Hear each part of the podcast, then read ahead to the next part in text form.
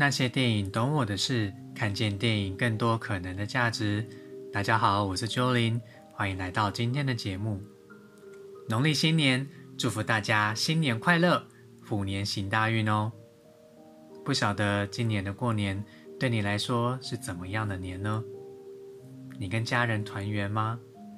或许你是海外游子，或者工作任务繁忙，或者因为防疫规定被迫必须度过一个人的年呢？疫情哦，已经来到第二年了，确实啊，蛮让人心累的。台湾和全球的疫情好像也还看不到一个尽头。新年是团圆的日子，人多才热闹。无论是心甘情愿一个人，还是无奈一个人，或者被迫一个人，若是一个人过年，好像很令人心酸啊。我们想着能不能不要一个人呢？在国际孤独等级表上，一个人做的事情有十种等级。比如，一个人逛超市是第一级，一个人吃火锅是第五级。这样，在这个表上面哦，并没有说一个人过年是哪个等级，我也没有一个人过年的经验。可是，在这个等级表上面哦，倒是有符合其中几样，比如说。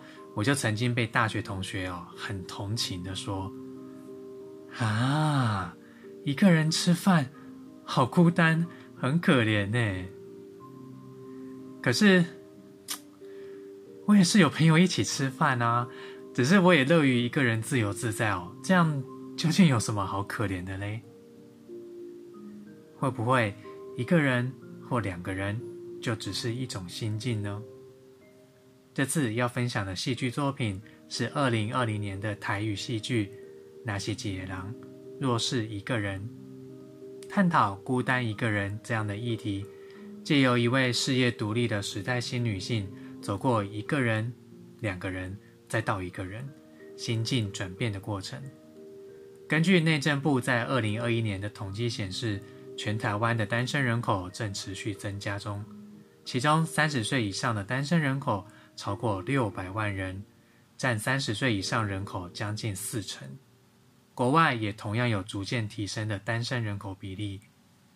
我是这六百万人之一，正在收听的你或许也一样。但无论你是单身还是非单身，这数据在这个时代背景下，都会是很有意义的探索旅程，让你思考一个人和两个人。感情与追寻自我，所以我想正式邀请你和我一起开始这段探索的旅程吧。那些杰狼总共十集，每一集都会有一个直击灵魂的问题。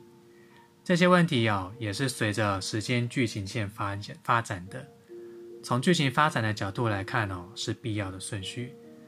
不过单就问题本身，其实它也可以独立出来，结合我们的经验来想想。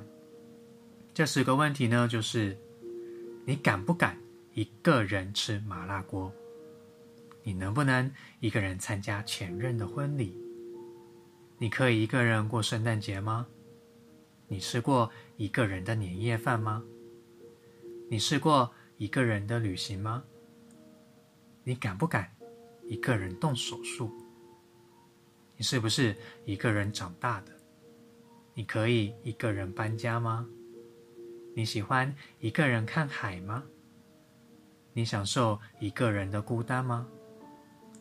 其实哦，熟悉我节目的听众会明白，这边我想再说明一下，这节目的定位从来就不是走浓缩几分钟一口气看完的路线。我比较希望是我的分享会让你产生兴趣，亲自去看。更棒的话，还可以看完后互相聊聊啦。在这一集的分享呢。